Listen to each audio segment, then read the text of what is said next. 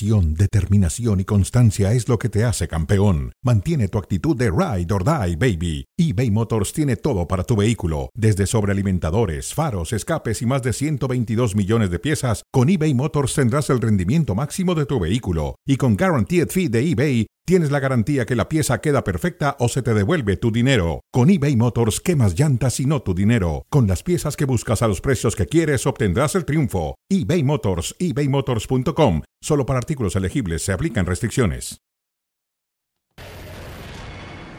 A 100 días, señoras y señores, de la presentación de México en Qatar frente a la selección nacional de Argentina. Argentina-México a 100 días en Qatar. David Faiteson, ¿cómo estás? Bien, ahí están las imágenes de Doha, José Ramón. Ahí está el edificio donde ya le, ya le apartaron su departamento a José Ramón. Allá el azul, ¿El azul? que se va al fondo. ¿eh? ¿Ese? Ese, Hombre, José maravilloso.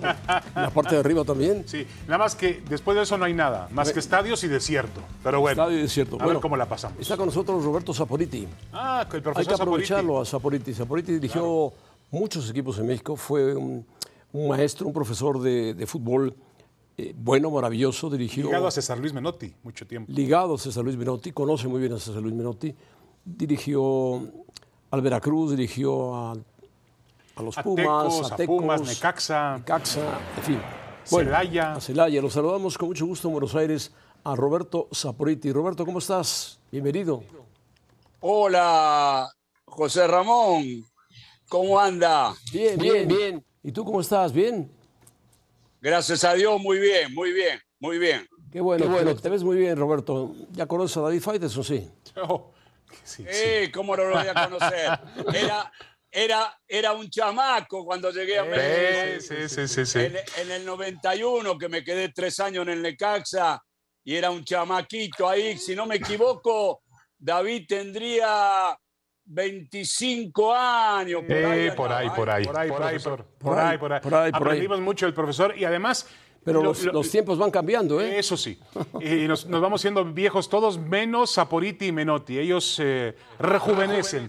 Ahora, eh, profe, hay, eh, hay una infinidad de jugadores en México que yo hablo con ellos, ahora entrenadores, directivos, Que lo recuerda muy bien. que fueron tocados, en el buen sentido de la palabra, por, por Saporiti. Por dos, dos personas. Menotti y Saporiti. Correcto. O Saporiti y Menotti. Correcto, correcto. Para que usted vea que todavía el legado que dejó en México se mantiene ahí, profe. Sí, sí, sí. La verdad que el flaco, el flaco Menotti llegó un año después a dirigir la selección. Yo estaba en el del 91 y, el- y César llegó en el 92. Y cuento una anécdota muy cortita. Habíamos a, a- almorzar ahí a un restaurante argentino por insurgentes y jugaba Cruz Azul Pumas eh, eh, en el estadio, yo, te- yo dirigiendo Necaxa, ¿no? En el estadio azul. Y la anécdota es muy breve. Estábamos almorzando con el flaco y, le digo, flaco, a la tarde te vamos a ver a Cruz Azul Puma y te voy a llevar a ver un arquero formidable. Bueno, eh, sale Cruz Azul primero al campo de juego y sale Pumas y el último, que después lo dirigí en Puma, Campitos. Jorge, Y el- Jorge Camp- Claro, fue, el, el portero de Menotti, ¿no? De la era de Menotti en la selección mexicana. Exacto, Campo sale con aquellos pantalones Con cuadriculados. los suéteres. el suéter. Y claro, Campito, te- Jorge tendría dos o tres centímetros más que yo, un metro setenta y cuatro. Y entonces el flaco, estábamos en el palco de la Federación Mexicana, y me mira y me dice, Sapo, pero vos estás bien de la cabeza. pero ¿cómo me vas a, a recomendar ese chiquitito de arquero? Le digo, flaco, ¿vos vas a seguir tirando la chique? Bueno, miramos el partido y después vemos. Y acá va viene la anécdota. A los 20 minutos, creo que fue así, le tiran una, una pelota a Jorge Campo y el 9 de el Cruz Azul era famoso goleador. Hermosillo. extraordinario goleador, Hermosillo. Y Hermosillo lo va a apretar. Le va a hacer el presi. Y Campo la para con la pelota en la maga y sale eh, la pelota vino de la derecha de Pumas y al pecho y Campo le amaga que va a salir para la derecha y salió con pie izquierdo para el lateral. y el flaco me dice, pero este es un atrevido. Y, flaco, y vos sabés la personalidad que tiene, cómo juega, cómo salta. Y bueno, y una semana después le digo, mira, vamos a hacer una cosa, ahora vas a concentrar, ¿no? Bueno, ahí lo vas a conocer mejor. Y bueno, a, a la semana, 10 días, fui a almorzar allá al centro de capacitación y, el flaco Menotti me dice, no te agrandé, es un fenómeno. sí, pues tenía, razón, tenía, razón, Campos además jugaba de delantero, de repente ponía a Mejía Barón, lo recordarás, lo ponía de delantero y metió 14 goles en una temporada. Exactamente, la temporada que, que, Cruz, que Puma sale campeón con el Tuca Ferretti, eh, no, eh, con Mejía, Barón. Mejía Barón. El, el 89-90, eh, ahí hizo de, 14 goles, como ustedes dicen, de centro delantero. Y bueno, y, y acaba otra anécdota muy cortita. Cuando yo fui a dirigir a Puma, él era el único que me decía, porque los demás eran Chamaco y, como dije antes, Zambrano y el otro extranjero. Y, me decía, Roberto, yo le voy a jugar al arco, pero solamente con una condición. ¿Cuál condición, Jorge? Le digo, me dice, yo todos los martes, usted me tiene que hacer un partido amistoso y yo tengo que jugar 70, 80 minutos de número 9. Y así, fue. Eh, le cuento esto porque la gente se está enterando ahora, nunca lo conté al aire y Campos jugaba todos los martes de número 9 y la verdad era un fenómeno. Aparte, no sé si ustedes recuerdan aquel octavo de final que Cruz Azul había sido super líder y nosotros entramos, Pumas entró como octavo y fuimos a la, eh, la cancha nuestra, le ganamos 3 a 2 y nos estaban ganando 1 a 0 ellos en el, en el azul y yo a los 15 minutos, mi colaborador, Oscar Quiroga, un hermano de la vida, y bueno, me dice, mire Campito, y entonces miro así, y Campito me estaba haciendo así, que, que cambio, cambio, Y bueno, y lo metí, lo metí de, punta, y a los 10 minutos y amagaba, salía, los, los volvió. un, un espectáculo. Y, y, tiró el centro y unos partidos antes yo le había hecho debutar a, Jimmy Lozano y entró Jimmy, hizo el gol de cabeza y empatamos y ahí lo, eliminamos a Cruz Azul. Roberto Zapoliti, platícanos un poco de Argentina. Argentina va a enfrentar a México. ¿Cómo está Argentina? ¿Cómo lo ves? Está muy bien Argentina, está muy bien. El desafío más grande es llegar en las mismas condiciones eh, eh, faltan, ¿cuánto? 84 días. 100 días. 100 días. Bueno, 84 para que debute Argentina en el Mundial, ¿no? No, un poquito más. Con, Arabia. con Arabia. Bueno, y bueno, este, uno la experiencia que la acompaña al flaco Menotti tantos años, de dos mundiales, hay que llegar bien al inicio del mundial sin ningún jugador lesionado, una contractura nada más, no hablo de cosas graves, lo deja fuera 20 días a, un jugador y, se perdió el Mundial. Bueno, y, bueno, eh, obviamente México, y si eh, hago esta introducción y lo escucho a ustedes, las preguntas, eh, México tiene una situación, porque yo, yo estoy informado todos los días leo los periódicos de México, veo algunos partidos eh, de la selección, inclusive de clubes. Bueno, y México tiene el mismo problema que Argentina. Ustedes saben que en Argentina juega un jugador que se llama Leonel Messi, ¿no? Muy bien. Antes de ganar la Copa América, la, la expresión popular solamente juega en Barcelona. Acá en Argentina no ganó nunca nada. Y bueno, estamos hablando de Messi. Y México hoy no es como hace 40 años atrás. Hoy es una obligación, entre comillas, eh, clasificar a la fase siguiente. Y bueno, le tocó una zona que yo creo eh, Argentina, Polonia, Arabia y México. Yo creo que Polonia es un rival muy difícil para Argentina, para México. Y bueno, entre los tres, obviamente van a salir los dos, con todo respeto de Arabia, no juegan con camello, ¿eh? vamos a aclarar. ¿eh? No, no, no, no, no, con camello, no. Pero, profesor, platícanos de los, de los jugadores que han encontrado Scaloni con Argentina. El portero, el defensa, jugadores nuevos de la selección argentina, el medio campo de los Chelsea, de, de Paul. Di María. Di María, Lautaro, Messi, todo ese equipo está muy fuerte. Bueno, la mejor eh, fuerza psicológica es haber ganado la Copa América. Ahí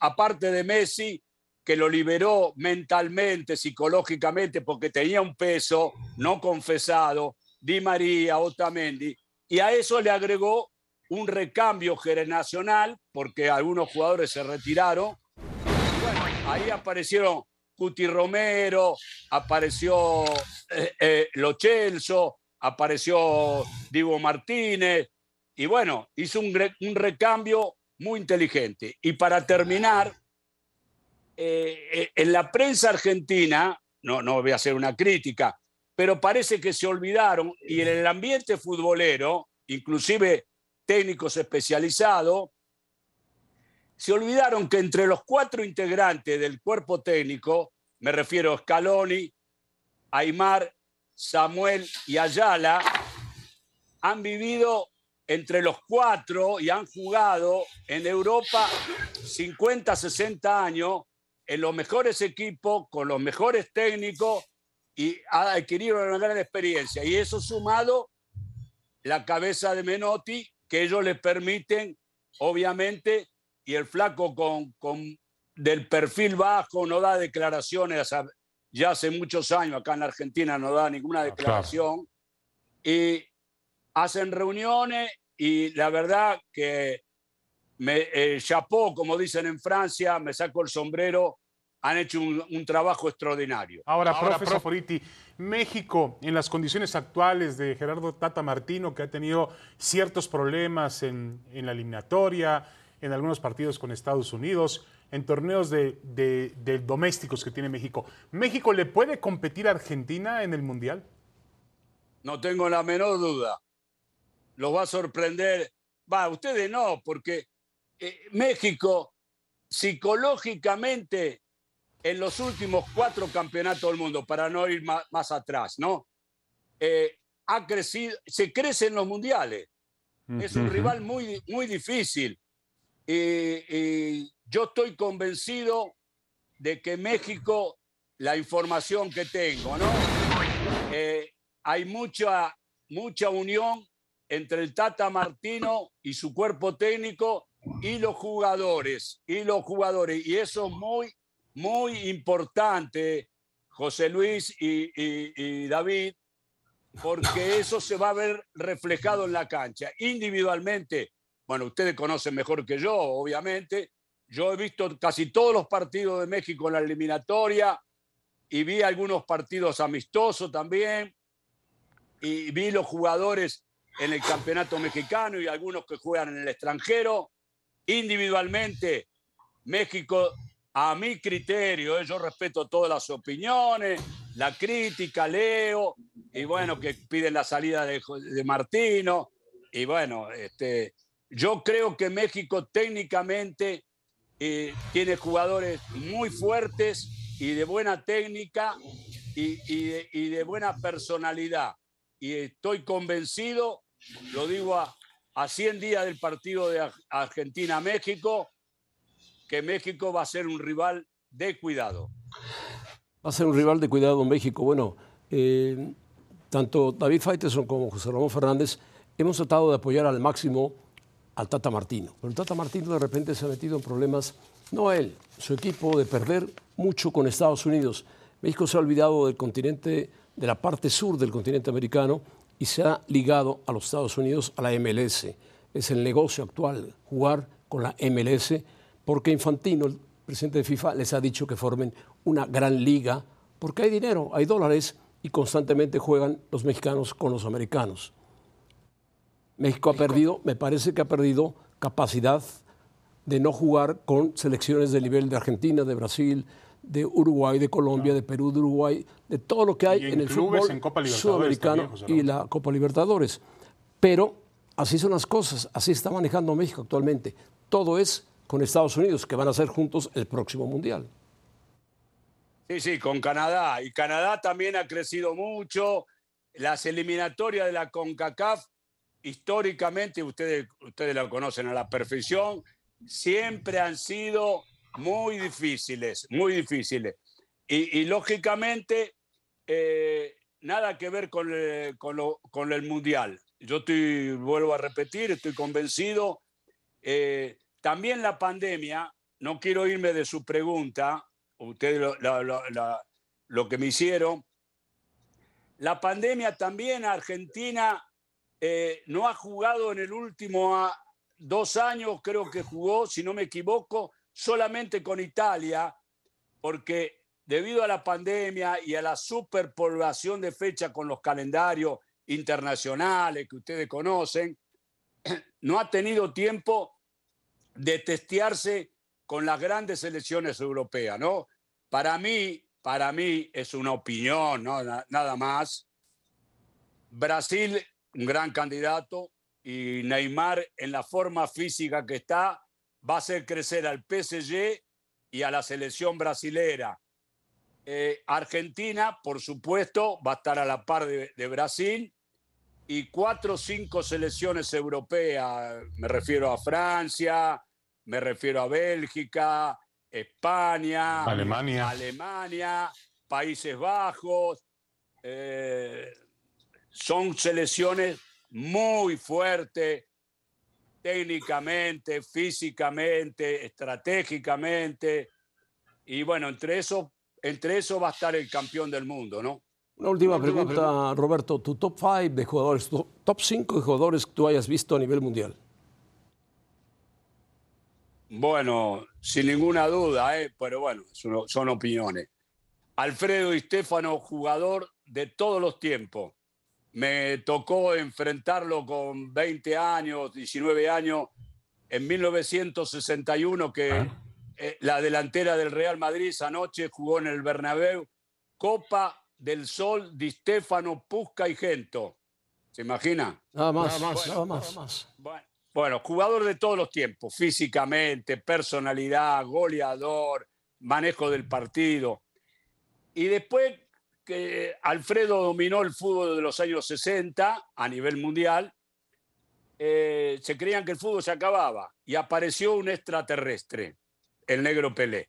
Una, cosa, una cosa maravillosa. Ustedes lo vieron ahí en el 70 lo que fue. sí, sí, bueno, y a partidos amistosos que fue a jugar. Y después eh, se creían que el fútbol se acababa y apareció un hombre que como jugador y como técnico inventó el fútbol moderno, el flaco Cruyff, eh, y hablo con propiedad porque ahí yo estaba en Europa, 1968, en, en Belenenses, en, en Portugal, en la época de Eusebio, eh, y lo vi jugar a los 22 años. Maravilloso, maravilloso. Como se juega ahora, el flaco Cruyff jugaba mejor, le puedo asegurar, físicamente, bueno, ustedes lo vieron. Y después creían que el fútbol se acababa y apareció un jugador irrepetible. Ustedes lo vieron ahí en 1986, Diego Armando Maradona.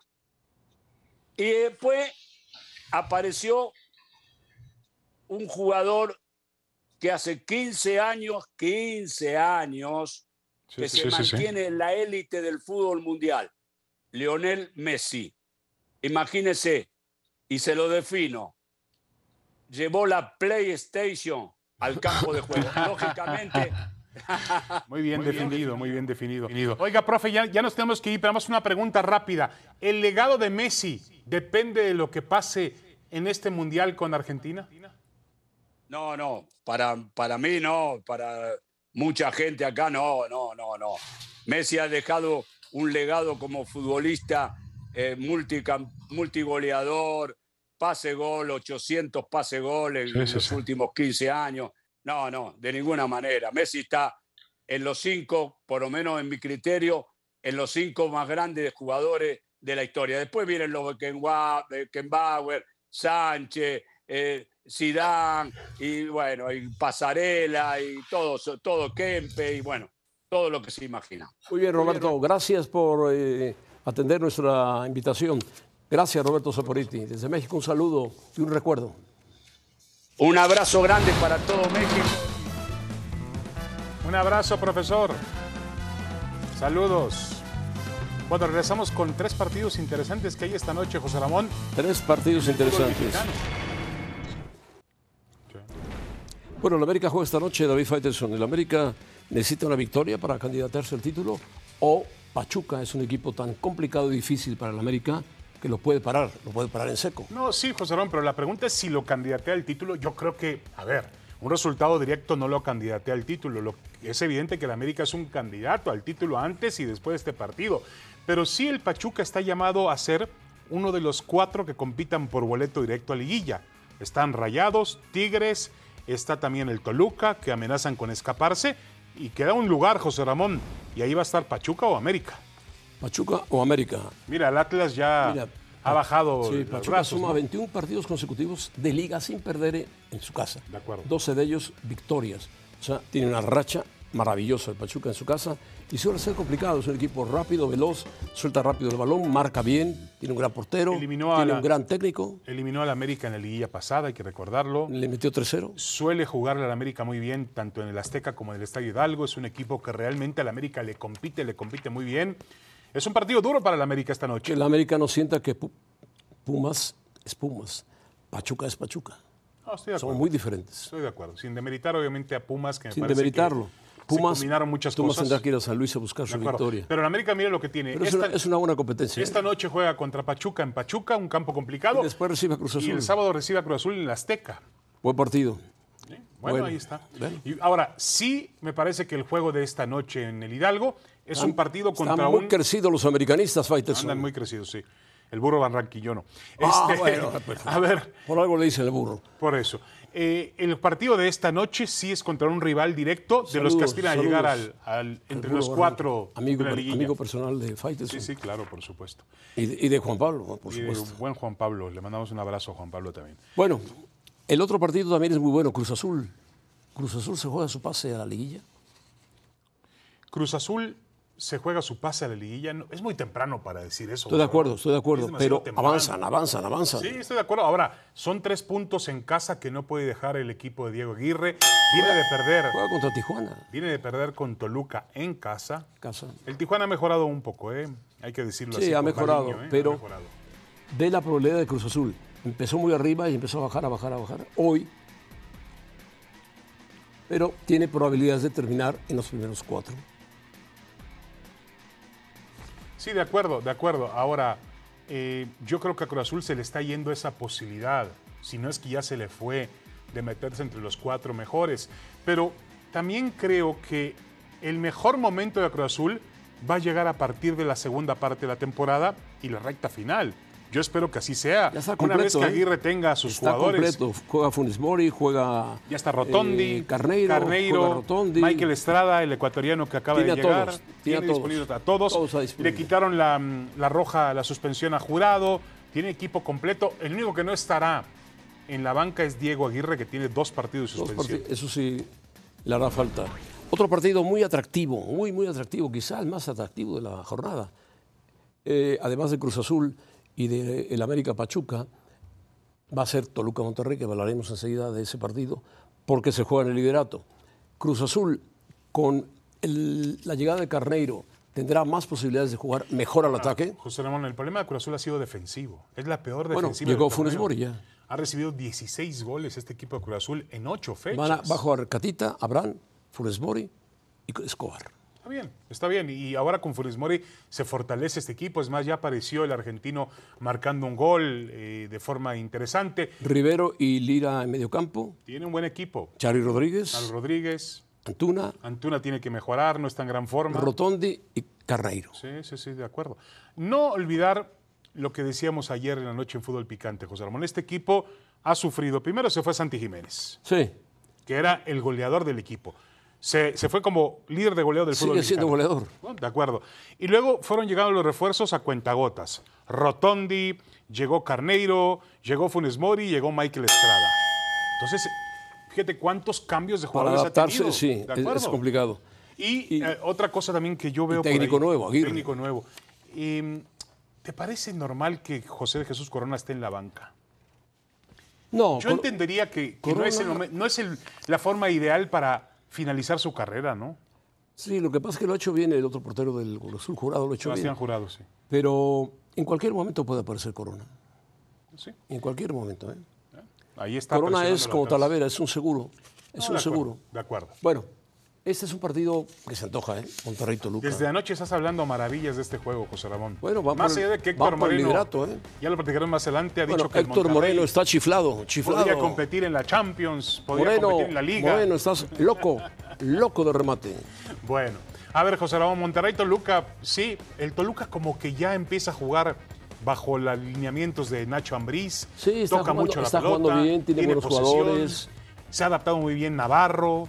La diferencia, Meneses. 20 y 19 puntos. Han jugado todos los partidos. Ahora, Monterrey tiene un buen cuadro. Indudablemente tiene un buen equipo. Pero Moreno, por favor, a tus 33 años, 34 años, jugaste en Italia y pasaste inadvertido. Por Dios, no puedes decir tantas tonterías. Bueno, ahora, acóplate, José acóplate al fútbol Ya mexicano. hablaremos de Moreno más adelante. Yo te insisto, ¿realmente eh, crees que esta podría ser una final adelantada?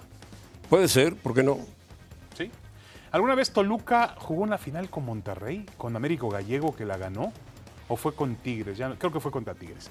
Pero bueno, a lo que yo voy, José Ramón, es que ese Toluca. ¿Qué año, está- ¿Qué año más o menos? Bueno, el- cuando dirigió Gallego todavía estaba Lebrija. Estamos hablando de, la, de Gallego. los principios del siglo este, José Ramón. Sí, sí. Lo que pasa es que ya llevamos, han pasado como 20 años. Pero bueno, yo te pregunto. Qué rápido pasan 20 años. ¿no? El tiempo pasa muy rápido. Ahora veía, fíjate que estaba recordando en la mañana que nos tocó transmitir, ¿te acuerdas? La inauguración de Sydney con Olivia Newton-John, cantando de manera maravillosa. claro, claro, ¿no? que acaba de fallecer. Pero bueno, eso fue un comentario al margen del Toluca Monterrey. A ver, José Ramón, realmente el Toluca para mí ha convencido más que Rayados. Rayados tiene un gran equipo, ha empezado a funcionar con Bucetich, Ponchito González está en buena forma, ha ayudado mucho, tiene jugadores adelante, Berterame, tiene Aguirre, tiene a Funes Mori, tiene buenos jugadores de fútbol por donde se le ve a Estefan Medina, pero, Tiene buen equipo. sí. pero me parece que el Toluca ha jugado más como conjunto. Toluca es más conjunto que el Monterrey. Sí. Ambos son buenos porteros. El de Monterrey está lesionado. está lesionado Andrada, Pero ¿no? la- Volpi es un excelente portero. Muy bueno, muy bueno. Bueno, va a ser un buen partido, indudablemente ese partido por la noche. Vamos a hacer una pausa, regresamos con Pilar Pérez para que nos platique de lo que sucedió con México Sub-20, que eliminó a Alemania y ahora va a enfrentar a España, quedando potencias todavía. Hay un nuevo refuerzo, por cierto, de origen español, procedente del Barcelona, para las chicas de la América.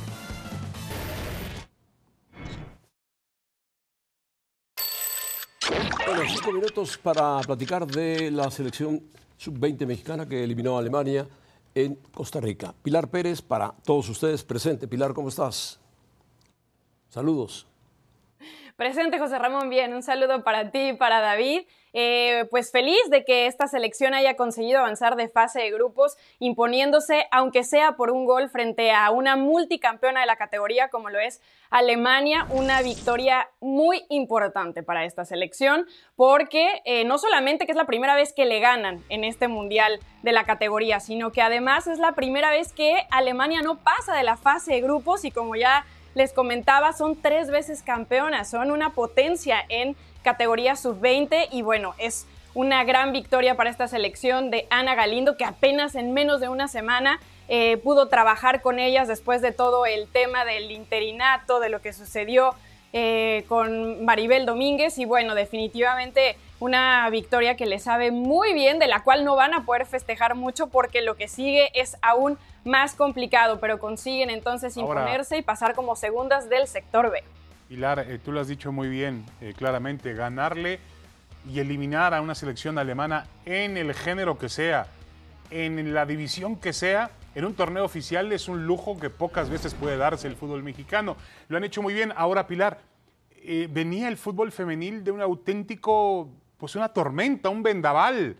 El tema de la eliminación del Mundial eh, para mayores, el tema de quedar fuera de los Juegos Olímpicos, lo que pasó con Maribel Domínguez, la entrenadora de este equipo, y aún así estas chicas estuvieron muy concentradas.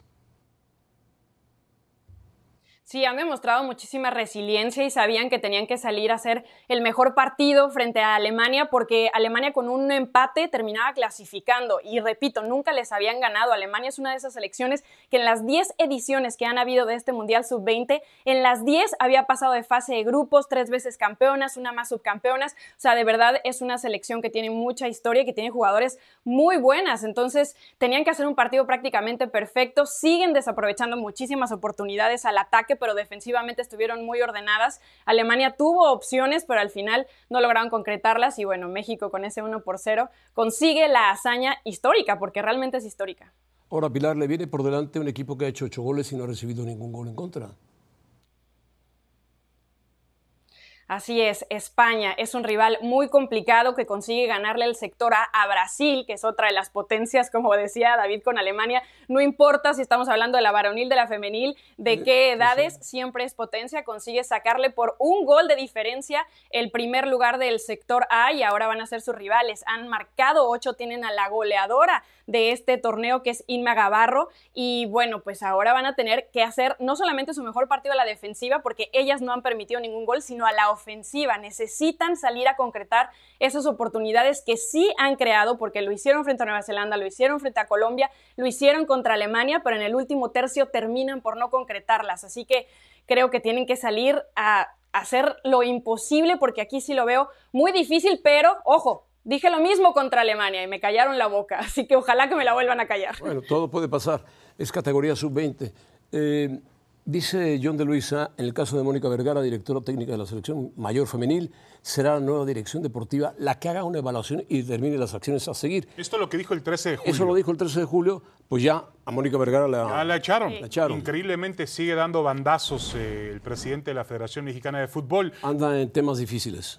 Bueno, no sé en, qué temas difíciles ande, pero eh, José Ramón, em, y aquí, eh, sobre todo Pilar, pues cómo entender esa situación. Necesita un orden el fútbol femenino en México. Es evidente que ya tiene que manejarse de otra manera, separar la rama varonil de la rama femenil y darle la importancia que merece. Bueno, esa es una decisión que ya tomaron desde que anunciaron que iba a haber una nueva dirección deportiva para las elecciones femeniles. Lo que es contradictorio es que un mes después de que se dice que esta nueva dirección es la que va a tomar la decisión de si continúa Mónica Vergara o no, son ellos mismos los que terminan cesándola. Yo en el primer mensaje entendí que ellos no se sentían con la capacidad o el conocimiento de tomar una decisión porque tal vez no conocían el trabajo que había hecho Mónica Vergara. Entonces requerían de alguien más que evaluara y que dijera si era justo que continuara o no en su cargo. Para mí era una decisión que se tenía que tomar en el momento que se tomó lo de Luis Pérez y lo de Gerardo Torrado, porque ya sabíamos el resultado que había, eh, que había tenido la selección.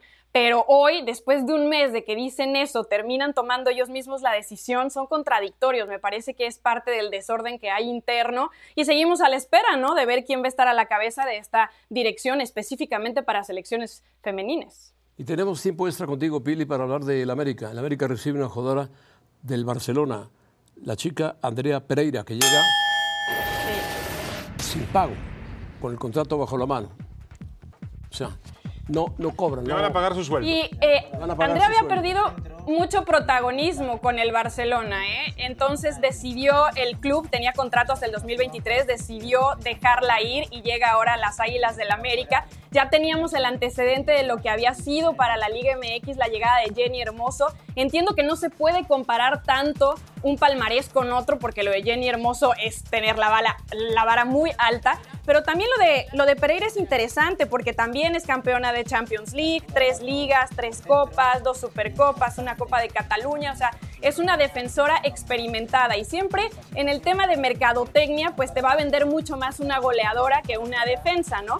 La realidad es que Pereira pues necesitaba jugar, no, no había sido titular la última temporada con el Barcelona, también había perdido protagonismo con la selección española, donde normalmente está en las convocatorias, pero no es eh, la central titular. De hecho, las dos titulares son las del Barcelona, justamente, que es León y, se me olvidó, Paredes, Paredes, ese par de centrales que están en el Barcelona son las de la selección. Entonces, bueno, no había tenido mucho protagonismo y ahora creo que es una buena noticia para la Liga MX que sigan llegando este tipo de, refuerzos, ¿no? Claro, claro, porque además, este, eh, digo, eh, eh, hay que realmente ponderar lo que están haciendo las directivas de algunos equipos, Pachuca, América, de invertir, porque todavía el fútbol femenino puede ser que no sea un negocio como lo es el varonil, pero están invirtiendo hacia el futuro, están apostando por este, por este fútbol. Totalmente, y cuando llega una jugadora con la jerarquía de Hermoso, ahora de Pereira, a esta liga, pues hace que otros jugadores también volteen a ver, pregunten la experiencia que están teniendo y que se animen pues a, llegar, más allá de que son extranjeras, y hemos hablado mucho del tema de extranjeros, creo que extranjeros de calidad como ellas hacen que crezca la liga femenil. Muy bien, Pilar, gracias. Felicidades, Pilar, por el éxito de México. Saludos. Saludos. Saludos, saludos, Pilar. Bueno, José, nos vamos a la pausa, regresamos con las locuras de Moreno, de Meritao, y hablaremos también del clásico regio. Pero Meritao no dijo ninguna locura. No, bueno, ya lo veremos.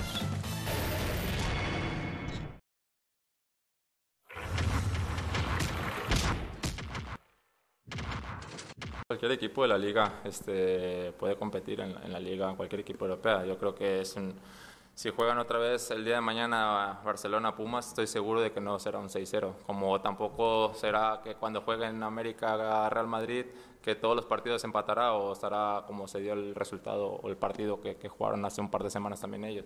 Cada partido es diferente Rayados específicamente tiene un excelente plantel, tiene jugadores, muchos jugadores seleccionados, ya sea de la selección mexicana, Colombia, Chile, este, Argentina incluso. Entonces tenemos un, plantel muy, con mucha calidad que no tengo ninguna duda en que, competiría. Es decirte, jugaría Champions, jugaría Europa League, jugaría o estaría en media tabla, no lo sé, pero yo creo que competiría sin ninguna duda.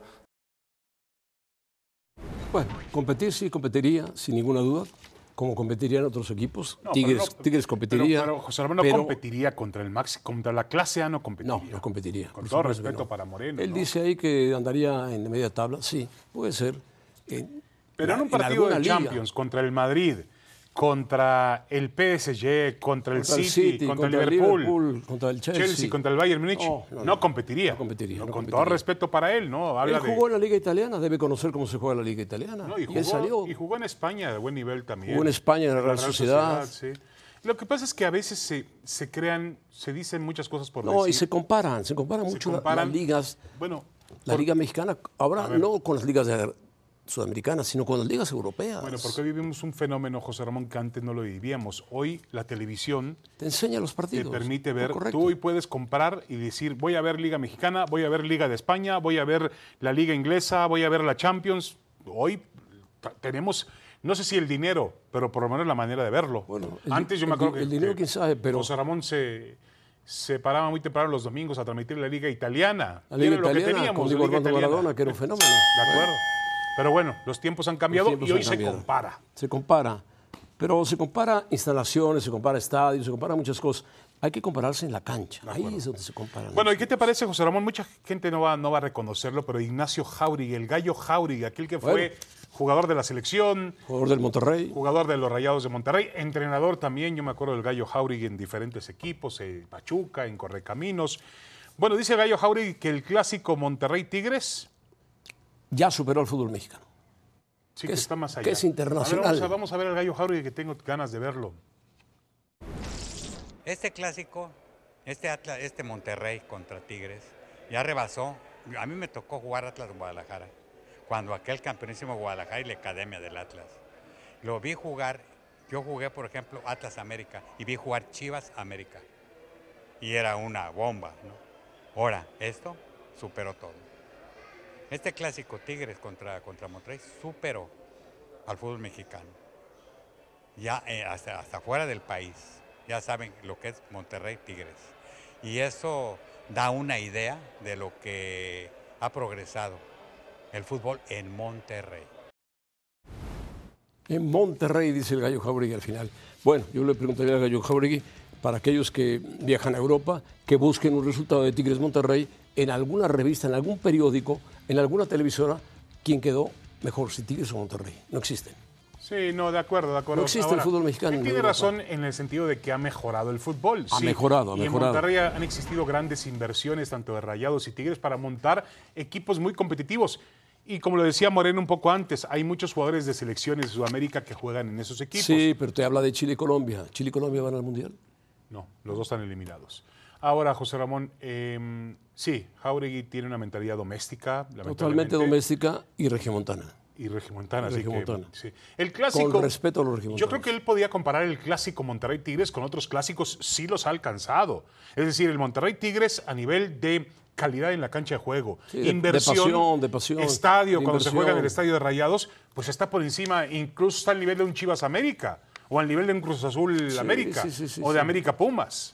Sí, y además tiene un jugador internacional como Guiñac, que es muy bueno. No, entrenadores de primer nivel, Miguel Herrera, Bucetich, que ya el Tuca Ferretti. lamentablemente está en la parte final de su carrera, pero bueno. ¿Quién así está en la es, parte final? Guiñac. Ah, no, sí, sí, sí, de acuerdo. Pero bueno. Sí, bueno, es una pena, pero eh, creo que hay que poner los pies en la tierra otra vez sobre el, el nivel del fútbol mexicano y lo que hay, lo que existe fuera del fútbol mexicano. Meritao habló de Dani Alves, por lo menos alguien del Pumas ha hablado de Dani Alves. Mira, yo creo que tiene que tener paciencia también, porque yo tuve la experiencia, ¿no? De pasar eso conmigo también cuando llegué acá. Entonces no es fácil la altura, no es fácil jugar às vezes en Seúl a las 12. Entonces hay que tener tiempo con él, porque no es fácil, es un jugador experiente, un jugador que ha nos ayudado mucho. Eh, entonces yo creo que te- tiene que tener paciencia la afición o a ustedes también, porque yo creo que a se incorporar con nosotros, vas a se acoplar. Hay tiempo, tiene que tener tiempo porque no es fácil y vamos a ver qué pasa nesse nesse juego tan importante para nosotros. Bueno, hay que tener tiempo, hay que tener paciencia con Dani Alves. Físicamente está bien, Dani Alves corre, lucha, pero lógicamente ha perdido facultades, tiene 39 años y de lateral ya no puede jugar, no es un carrilero. Y lo, lo pone en la contención ahí para ayudar, junto a Meritao. Se entienden bien, pero Pumas tiene que empezar a sacar victorias y lo sabe Lilini. Tiene que saber ganar, ganar, ganar, ganar para Pumas, no hay otra. Va a San Luis y tiene que saber ganar. Sí, yo sí creo que en el tiempo de la paciencia estoy de acuerdo porque también necesita un, un proceso para acoplarse al fútbol mexicano, a sus nuevos compañeros, al sistema de juego de Pumas, a cómo se juega en el fútbol mexicano. Yo creo que sí necesita tiempo y paciencia, pero el problema es que el torneo se va muy rápido. Hoy estamos entrando a la segunda parte del campeonato. Y además, Dani Alves quiere jugar el Mundial con Brasil. Sí, así Brasil es, un así protagonista importante. Yo creo que va a ir Dani Alves. No creo que vaya como titular, aunque él pretende ser titular en el equipo de Tite, ¿no? Bueno, vamos a ver si lo consigue. Bueno, un día como hoy, un día como hoy, fíjense bien, va a pasar algo interesante. Apareció, como hoy? apareció Messi. Ah, mira. Bueno, la hora cero mía va a ser sobre Lionel Messi. Lo increíble del asunto, José Ramón, es que no lo tienen entre los 30 mejores jugadores del mundo. ¿Qué le pasa a los, a los franceses de France Football, por Dios? Son franceses. La hora cero es presentada por McDonald's.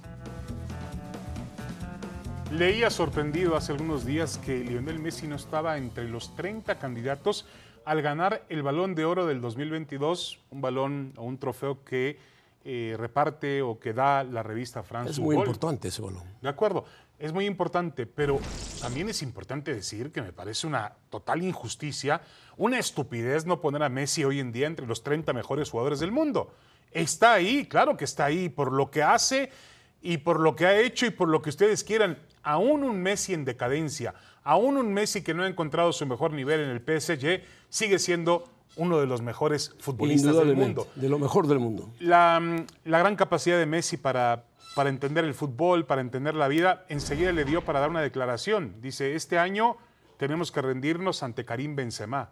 Benzema va a ganar el balón de oro. Inteligente Messi. De acuerdo, es muy inteligente y también habla también de la, de, de la nobleza, de la humildad que tiene un futbolista de su tamaño. Pero los franceses no sé en qué estaban pensando cuando hicieron su lista y no poner a Messi entre los 30 mejores. Por Dios, ¿qué tienen en la cabeza? Pues se ve que no les cae bien Messi. No, pero no, no te puede caer, te puede caer mal un jugador de fútbol, No. pero no puedes. eh, Tiene una no- trayectoria, no puedes tiene una trayectoria ahí. maravillosa, tan es así.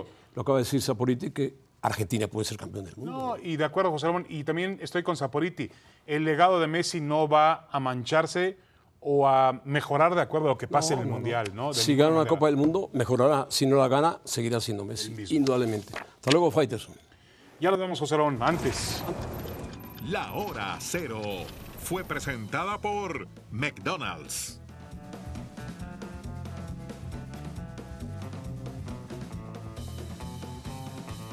grandes ligas y una jugadora que le ha dado más la vuelta al, al- al mundo, sí, al mundo, porque es raro ver en el deporte un jugador de béisbol, estamos viendo un partido de los Piratas de Pittsburgh, y un jugador de fútbol, Rodolfo Castro, va a barrerse en tercera, mira, se barra en tercera, ahí la toma no lo sigue, ahora que ve la toma cerrada, y el umpire de tercera le dice, oye, se cayó tu celular, se lo regresó, aquí está la barrida, y vean cómo en el bolsillo trasero se le Ah, Por Dios, escabulle el celular. No es posible. No, Un es posible. juego de suspensión y una multa económica para Castro. Increíble, ¿no? Increíble. Ahí lo traía, en el bolsillo. En el bolsillo. Bueno, Ya nos damos, José Ramón. Tenemos eh, ahora o nunca. ¿Te quedas para ahora o nunca? No, Ahí están ya voy, me voy. Mauricio y Hércules. A mí me obligaron a quedarme, así que me tengo que te quedar. obligaron a quedarte para hablar de la MLS. No me Seguramente. digas, porque no me digas eso, no me digas eso. Pedrosa no habla de otra cosa, igual que Hércules. Hércules y Pedrosa. Están a sueldo por la MLS.